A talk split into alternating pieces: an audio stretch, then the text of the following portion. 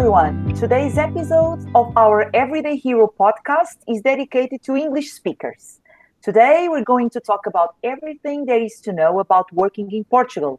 And yes, this is for you who's thinking about coming to Portugal and taking a job offer. So, before we start, let me introduce myself. I'm Maria João Lourenço, Business Operations for Randstad Professionals, and today I'm with Diana. Hi everyone, I'm Diana Queiroz, manager of the engineering and industry team at Randstad Professionals. So we both work on recruitment and selection for middle and top management positions at Randstad. So at the end of our conversation, please feel free to search over Randstad Portugal's website for opportunities and apply to the ones that are most suitable for you. We'll be glad to help. So Diana, let's start.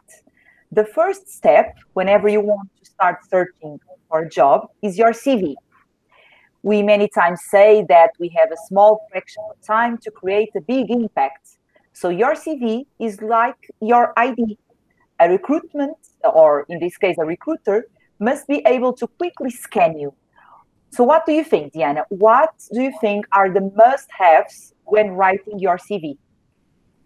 Yes. So before all, um, it's important to share that unlike other countries, Portugal doesn't have um, a specific CV model. So you'll have to, to be creative about your CV using any model or creating one of your own.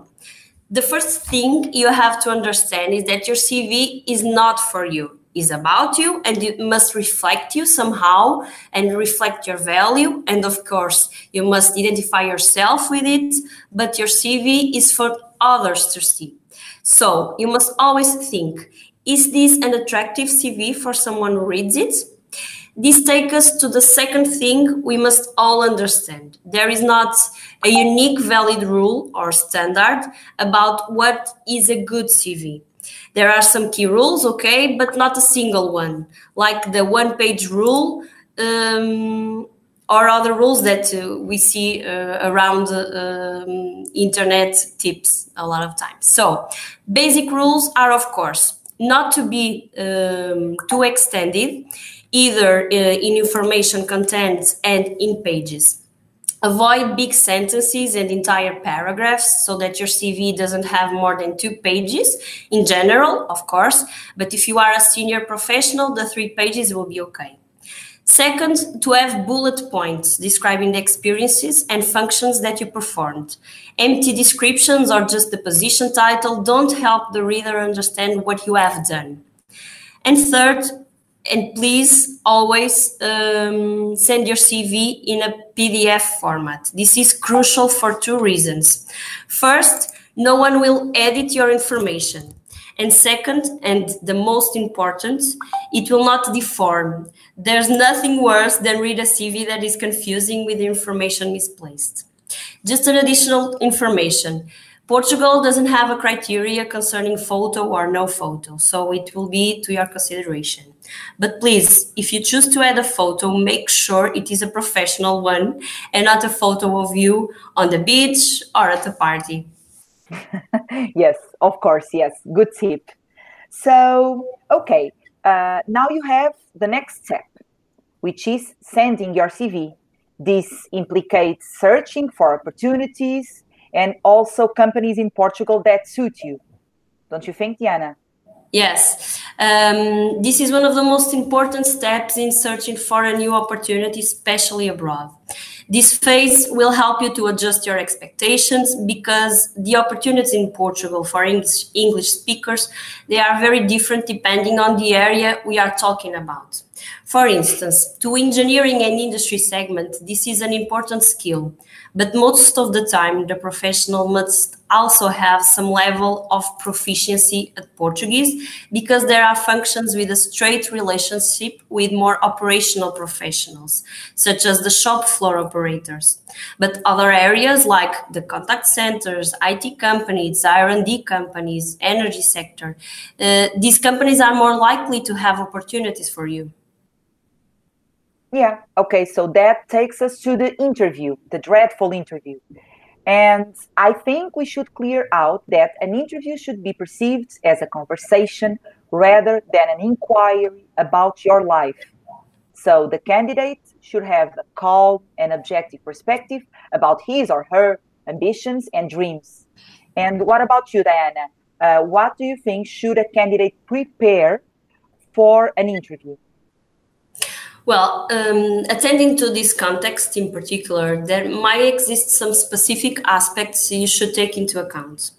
First of all, uh, you must know the best you can about the company, the product, and most important of all, where you could fit in. Of course, this could be more difficult to some companies than others, but that research uh, must be done. This will give uh, you important information to the interview, giving you touch points for instance, describing your experience with a similar product or with a similar business area or a particular interest you might have in company's product or business area.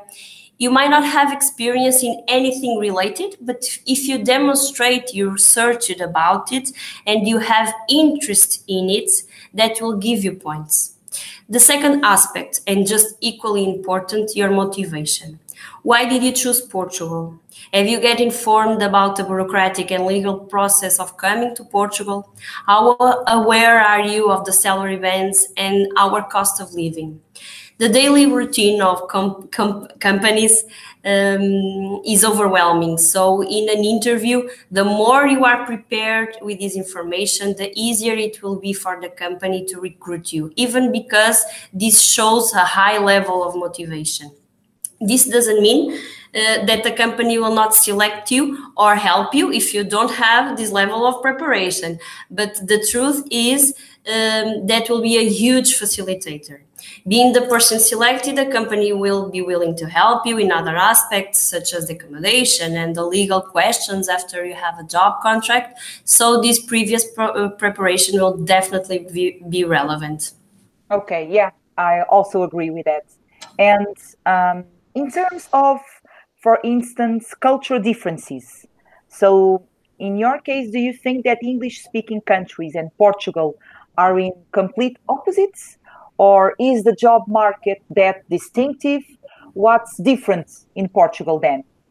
Mm-hmm, right. Uh, this is a very interesting topic uh, because we are definitely very different.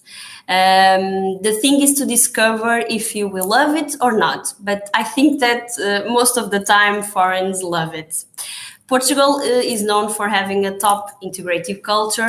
We receive everyone very well. We are very nice um, and helpful besides this, you will find a country that has um, everything uh, someone might like, like food, wine, beer, culture, nature, beach, and so on and so on. Um, in a professional context, we have um, a way of working that almost contrasts with this because we are very serious in our working context.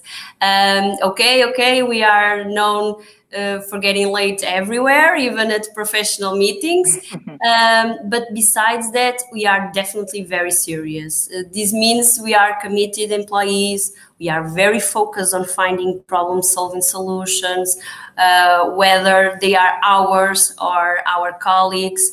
We give more hours to the company if necessary. We take our function and our job very serious. So we definitely uh, differentiate ourselves um, even from other South Europe countries, because we integrate on one hand our culture of good living, and on the other hand our work focused way of living.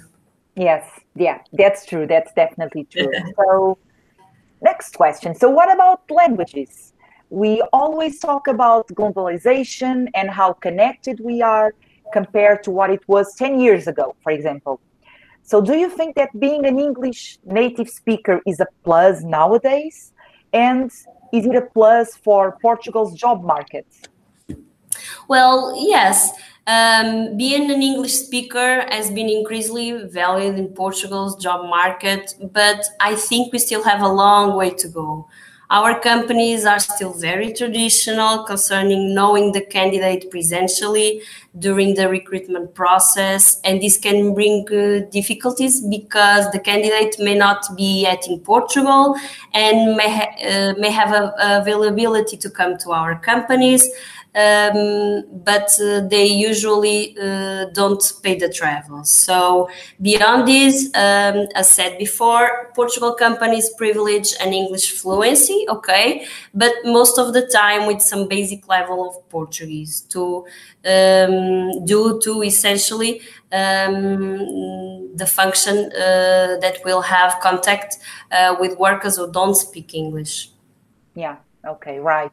So during these challenging times, which advice would you give to candidates that are looking for an opportunity in Portugal, Diana? Well, um, above all, prepare yourself. Uh, if you made that decision, you must be motivated. So the next step will be preparing yourself in every aspect, knowing uh, that it might not be easy getting an opportunity, but once achieved, you'll be very well received. Yeah, okay. Yeah, so if we could sum up everything we said, mm-hmm. I think that the message that we want to share with you is to really focus on what your ambitions are and go forward. So don't yes. be afraid to fail because mistakes are what makes us grow. And in such a competitive market, you should be able to stand out from our uh, from other candidates. So build a creative CV and an objective CV be confident and honest during the interview, and most of all, highlight what makes you different from others. Okay, do you agree with Diana? Yes, definitely, Maria João. okay, so everyone, thank you for listening to us. We believe this guide will help anyone interested in working in Portugal. So make sure to follow Randstad Portugal social media. And Elena and Andre will be back next week. Bye-bye. Bye.